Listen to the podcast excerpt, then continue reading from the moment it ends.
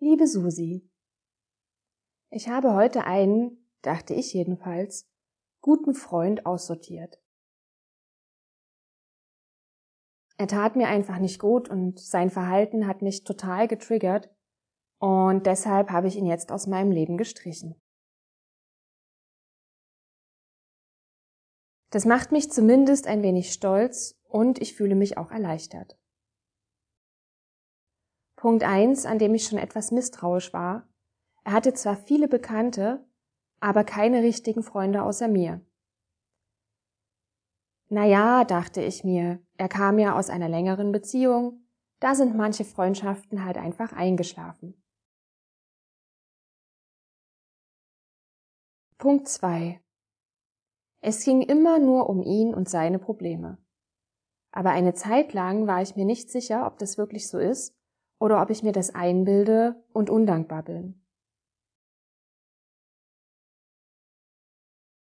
Punkt drei: Er hat ständig nach Komplimenten und Bestätigungen gefischt, sozusagen. Punkt vier: Er hat auch sofort nach kurzer Zeit schon immer so Sätze wie Du bist meine beste Freundin und Du bist mir so wichtig gesagt, obwohl wir uns zu dieser Zeit kaum bzw. nur sehr kurz erst kannten. Natürlich gab es auch viele gute Momente. Nach einer Weile aber hörte ich immer öfter von ihm Sätze wie ich bin viel schlauer als alle anderen und generell sehr von sich selbst überzeugte Aussagen.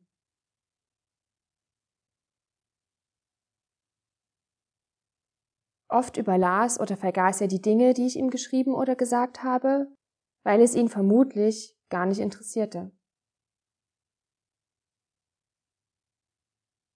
Wie gesagt, es gab auch viele gute Momente. Ich habe ihm nach einer Weile gesagt, dass mich das verletzt und wie enttäuscht ich bin. Bevor er überhaupt antwortete, hat er meine Nachrichten drei Tage ignoriert, aus denen ja aber klar hervorging, dass es mir im Moment nicht so gut geht und ich traurig über die Situation bin und auf seine Antwort warte. Und zu meinem Entsetzen kam am Ende nur ein halbherziges Sorry und die Aufforderung, mal nicht so empfindlich zu reagieren oder nachtragend zu sein.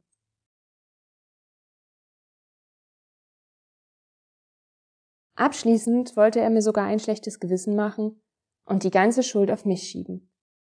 Ich war echt sauer. An Neujahr kam dann direkt die nächste Breitseite.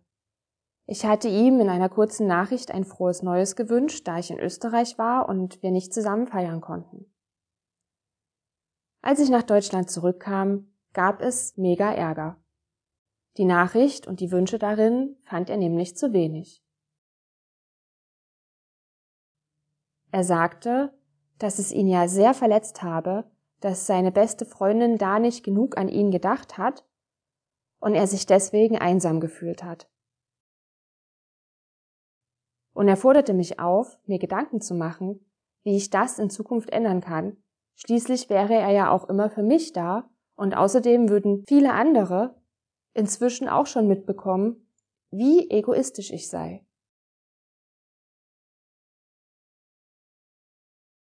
Die Streitigkeiten häuften sich und waren irgendwie immer eine Überraschung für mich. Denn seine Stimmung kippte immer öfter von einer Sekunde auf die andere ohne dass irgendwas passiert wäre oder so. Und meistens war ich am Ende auch schuld daran. Egal wie sehr ich mich versuchte zu erklären, er bekam immer alles in den falschen Hals. Manchmal hatte ich sogar das Gefühl, er will mich gar nicht verstehen. Und ein, zweimal, bevor ich den Kontakt abbrach, dachte ich sogar, ich werde langsam verrückt. Versuche, ihm meine Seite des Konflikts zu erklären, scheiterten. Er ging einfach nicht auf das ein, was ich zu sagen hatte. Und beim letzten Streitgespräch ließ er mich einfach stehen mit den Worten, dann musst du jetzt vielleicht einfach mal erfahren, wie es ist, ohne meine Freundschaft auszukommen. Ich war baff und müde und ließ es deshalb auch so stehen. Gestern kam dann wieder so eine, als wäre nichts gewesen Nachricht. Er fragte, ob wir nächste Woche mal wieder zusammen shoppen gehen. Und ob ich ihm bei dieser Gelegenheit etwas Geld leihen könnte. Er sei ja momentan etwas knapp bei Kasse. Spätestens nach dieser Nummer war mir natürlich klar, dass er nicht wirklich an mir und unseren Unternehmungen oder meiner ehrlichen Meinung oder sonst was interessiert war. Er wollte mich ausnutzen und er hoffte wahrscheinlich auch, dass ich das nicht merken würde. Und noch am selben Tag erfuhr ich das Mieseste. Ich erfuhr von einem gemeinsamen Bekannten, dass er sich vor diesem Bekannten wahrscheinlich besser darstellen wollte und mich dafür in ein schlechtes Licht gerückt hatte, indem er unserem Bekannten bezüglich eines Ereignisses, welches definitiv stattgefunden hat und über das wir uns auch schon unterhalten hatten, sagte, er wisse von nichts und höre diese Story zum ersten Mal. Ich konnte erst gar nicht glauben, dass er mich als Lügner darstellen wollte. Als mein Bekannter mir aber die Screenshots schickte, war ich ehrlich geschockt und enttäuscht. Er redete wirklich, wirklich schlecht über mich und ich sah mich in meinem Kontaktabbruch nochmal bestätigt und war auch etwas erleichtert über diese Klarheit, ehrlich gesagt.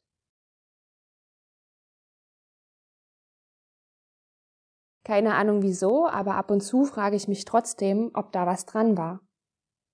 Ob ich hier und da hätte doch mehr für ihn da sein sollen wie gesagt, wir hatten ja auch viele gute Momente. Und ob ich vielleicht manchmal wirklich überreagiere. Und ob es stimmt, dass auch andere mich so wahrnehmen wie er, als eine rücksichtslose und egoistische Person. Vor zwei Jahren erst bin ich aus einer toxischen Partnerschaft ausgestiegen. Die hat sich ähnlich angefühlt. Auch dort bin ich am Ende gelaufen, wie auf Eierschalen sozusagen, und habe versucht, mein Verhalten die ganze Zeit zu reflektieren, damit ich nicht wieder den nächsten Wutausbruch hervorrufe. Ich ärgere mich sehr über mich selbst, dass ich die eigentlichen Red Flags schon wieder übersehen habe, obwohl ich mir nach meiner toxischen Beziehung vorgenommen hatte, wachsamer zu sein, damit mir sowas nie wieder passiert. Und trotzdem habe ich ihm für meine Verhältnisse viel zu schnell vertraut und mich ihm dementsprechend anvertraut und verletzbar gemacht.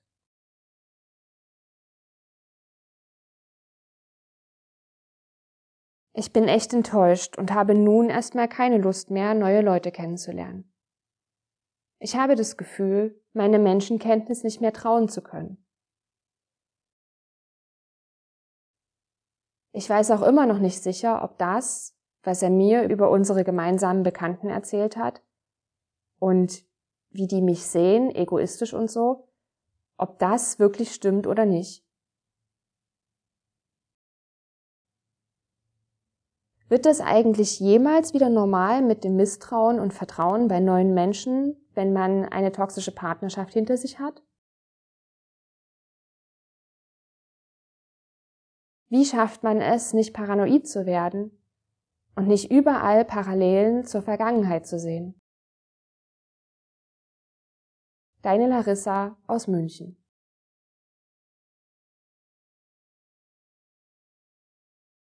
Liebe Larissa, das, was dir mit deinem Ex-Partner und deinem Kumpel passiert ist, ist ein Phänomen, welches man immer mal wieder in unserer Gesellschaft findet. Du hast es schon ganz gut benannt. Toxische Menschen, die andere ausnutzen und benutzen. Das Besondere in unserem Burnout-Kontext ist jedoch, dass meiner Erfahrung nach von Burnout betroffene Menschen diese Erfahrung, also sich auf toxische Partnerschaften oder Freundschaften oder Arbeitsverhältnisse einzulassen, überdurchschnittlich oft und leider auch mehrfach machen.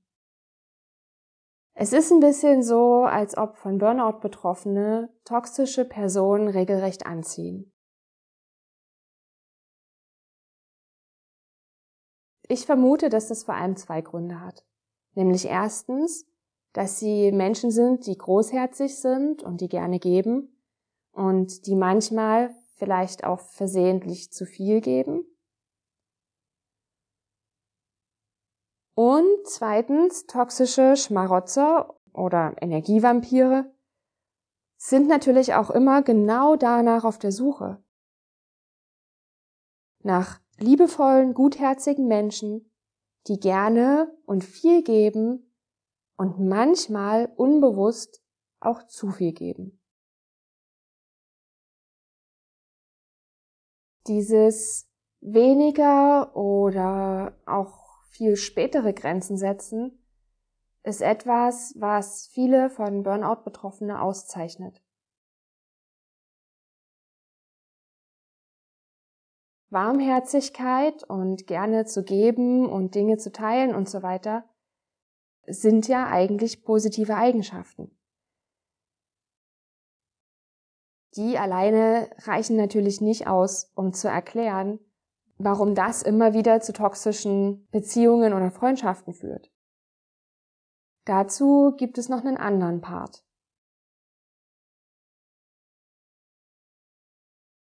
Liebevolle Menschen sind nicht blöd. Und deswegen gibt es für jemanden, der sich nachhaltig an deiner Energie bedienen will, um sie für sich selber zu haben, nur eine Möglichkeit, sich an dich ranzupirschen, ohne dass es dir auffällt. Er muss dich manipulieren. Die meisten toxischen Persönlichkeiten, die ich in meinem Leben getroffen habe, hatten auch schon sehr, sehr, sehr lange, meistens ihr Leben lang, an ihren Manipulationstechniken gefeilt. Und das ist auch der Grund, liebe Larissa, warum es selbst für die Schlausten unter uns so schwierig ist, nicht in diese Falle zu tappen. Weil toxische Menschen so gut sind in ihrer Taktik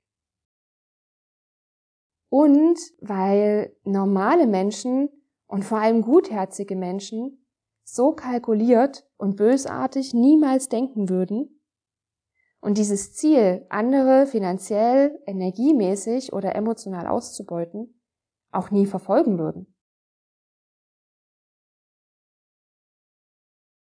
Toxische Beziehungen sind ein riesiges Thema. Und deswegen habe ich dir für heute für die Einführung sozusagen erstmal zwei Red Flags, also zwei rote Fahnen, die dir in Zukunft im Geiste aufleuchten werden, wenn dich jemand versucht zu manipulieren, mitgebracht.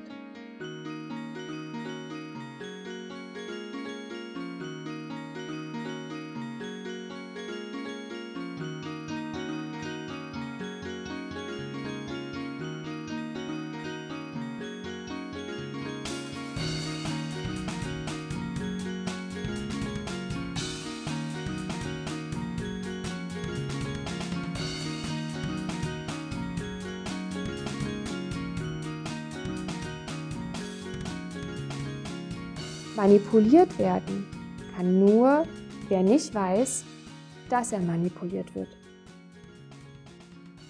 Zwei erste Anzeichen bzw. Red Flags, dass jemand versucht, dich zu manipulieren und dass du die Beine in die Hand nehmen und ganz schnell von dieser Person weglaufen solltest.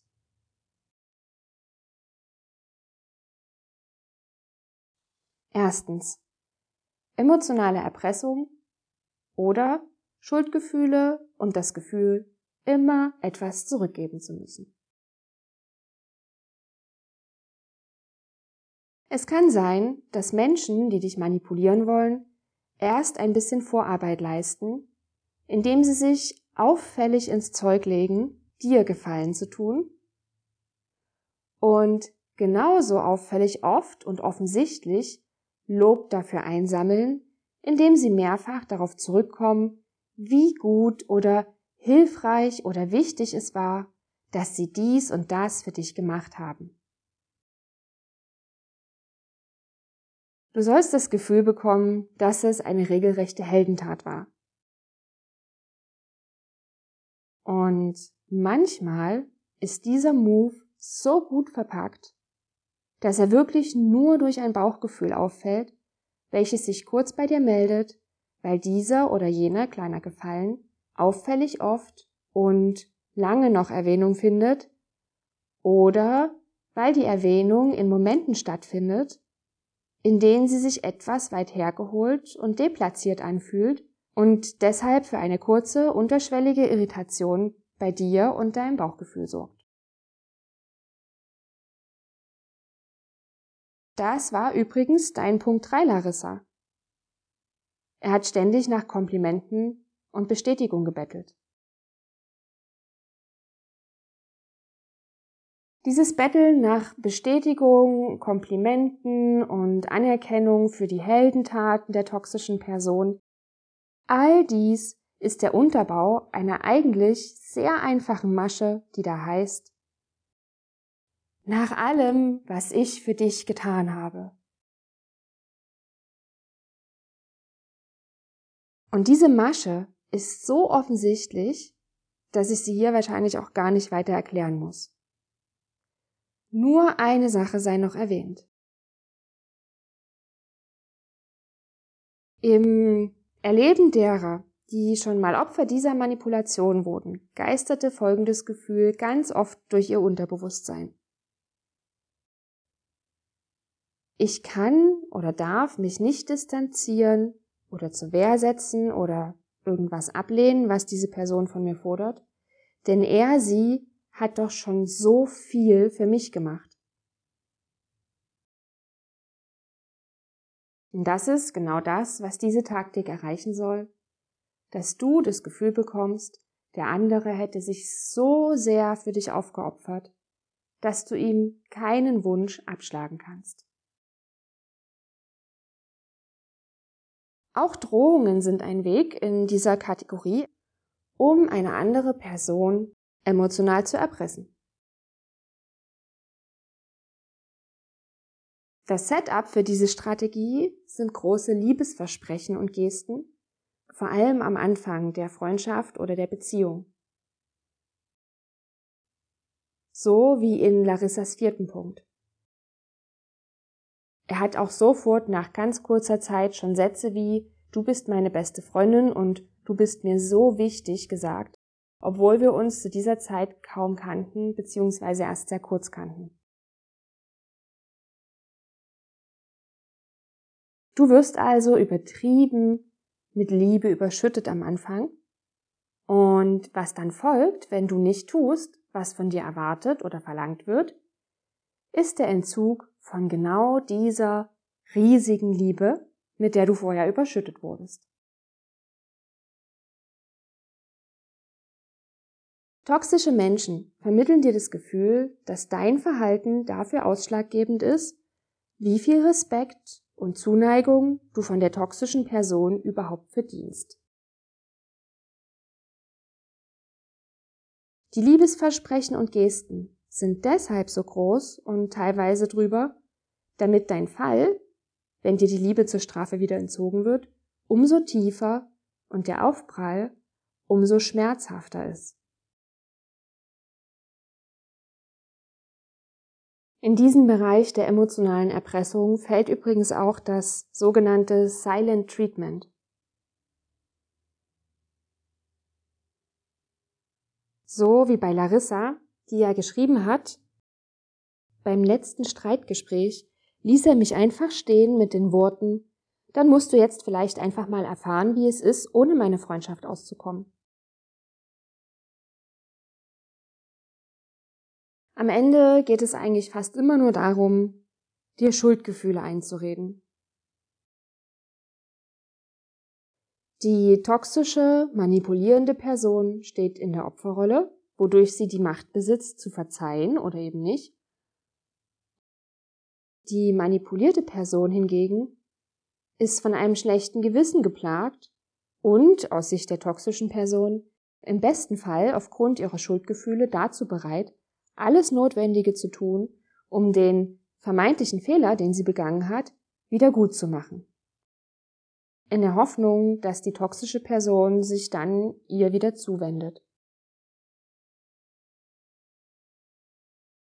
Generell wird dir, wie auch Larissa, schnell auffallen, dass weder auf deine emotionale Verfassung noch auf deine persönlichen Bedürfnisse Rücksicht genommen wird. Denn im Zentrum eurer Beziehung oder eurer Freundschaft oder eures Arbeitsverhältnisses steht immer die toxische Person, der ihre eigene Bedürfnisbefriedigung und das Absaugen deiner Energie oder deines Geldes oder deiner emotionalen Kraft das höchste Gut ist und die darauf vertraut, dass du so beschäftigt damit bist, ihr zu gefallen und deiner Schuld nachzukommen, dass dir ihr Desinteresse und ihr zwischen den Zeilen sehr forderndes Verhalten gar nicht mehr auffällt.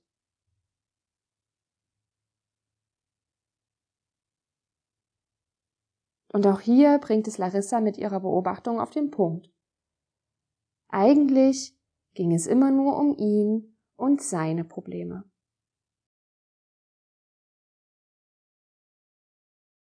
Eine weitere richtig, richtig üble Manipulationstaktik ist die Verzerrung der Wahrnehmung. Der zweite Punkt für heute.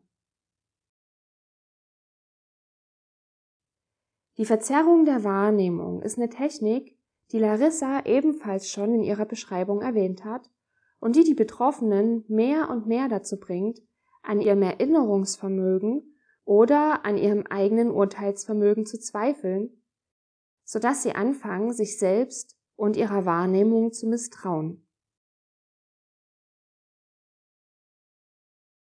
Toxische Personen nutzen dieses Vorgehen meistens, um dich davon zu überzeugen, dass du natürlich Schuld an eurem Konflikt hast. Entweder weil du am Ende auszehrender und wirrer Diskussionen wirklich glaubst, der Schuldige zu sein, oder weil du glaubst, Vorfälle oder Gesagtes tatsächlich missverstanden oder dir vielleicht auch nur eingebildet zu haben. Und dieses Spiel wird meistens in beide Richtungen gespielt, also indem entweder immer wieder behauptet wird, die toxische Person hätte etwas nicht gesagt oder getan, was sie definitiv gesagt oder getan hat. Oder aber andersrum, indem die toxische Person behauptet, du hättest dies oder das gesagt oder getan, wovon du aber genau weißt, dass du es eben definitiv nicht gesagt oder getan hast. Was die meisten Opfer dieser Form der emotionalen Gewalt oder dieser Manipulationstechnik erleben, ist eben, dass das mit einer Vehemenz passiert, mit einem Druck und auch mit einer Ausdauer ausgetragen wird, äh, diese Diskussion, dass die Betroffenen eben dann tatsächlich anfangen, an sich zu zweifeln. Einfach, weil die toxische Person so viel Energie in dieses Streitgespräch steckt und da rein dich zu überzeugen, dass du die Verrückte oder der Verrückte von euch beiden bist. Je öfter es zu so unfassbar anstrengenden und zähen Verzerrungsdiskussionen kommt, umso besser stehen die Chancen für dein toxisches Gegenüber, dass du irgendwann wirklich glaubst, nicht mehr richtig einschätzen zu können, wie ausgewogen oder eben unausgewogen eure Partnerschaft, Freundschaft oder euer Arbeitsverhältnis ist und dass du es tatsächlich falsch einschätzt, und zwar zu ihren Gunsten. Denn wer regelmäßig an seinem Verstand zweifeln muss, verliert so viel Energie und Selbstbewusstsein. Und wer keine Kraft mehr hat, kein Selbstbewusstsein, der wird so auch noch leichter zu manipulieren. Und toxische Personen wissen das.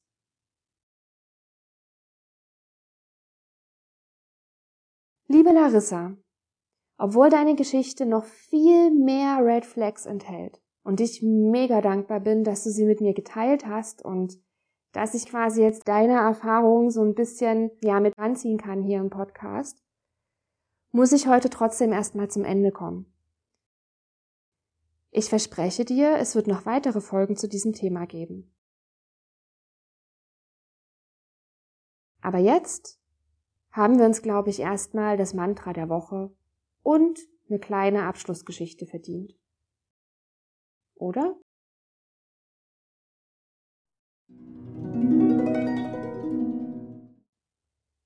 Ich vertraue mir selbst und meiner Wahrnehmung. Mein Bauchgefühl lügt nicht. Danke fürs Zuhören und all das wunderbare Feedback zu meinem Podcast, das mich in den letzten zwei Wochen von euch erreicht hat. Ihr habt mich so berührt und vor allem habt ihr mich echt motiviert damit. Vielen, vielen Dank. Und hier kommt sie. Eine kleine, wohlverdiente Geschichte nach dieser heavy Folge, in der es auch ein bisschen um Wahrnehmungen geht.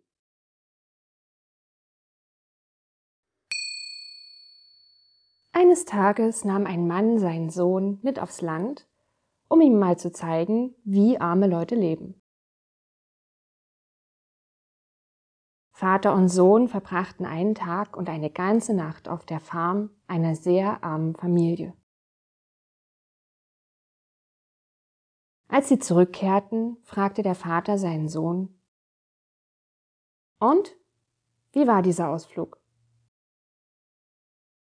Sehr interessant, antwortete sein Sohn.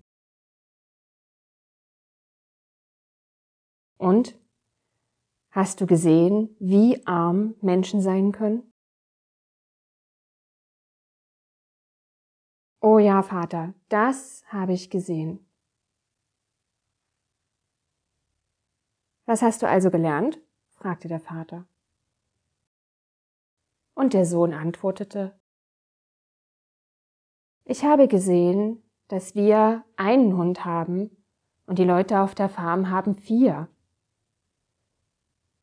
Wir haben einen Swimmingpool, der nur bis zur Mitte unseres Gartens reicht. Und Sie haben einen See, der gar nicht mehr aufhört. Wir haben prächtige Lampen in unserem Garten, aber Sie haben all die Sterne am Himmelszelt. Selbst unsere Terrasse reicht nur bis zum Vorgarten, während Sie den ganzen Horizont haben. Der Vater war sprachlos. Und der Sohn fügte noch hinzu, Danke, Vater, dass du mir gezeigt hast, wie arm wir wirklich sind.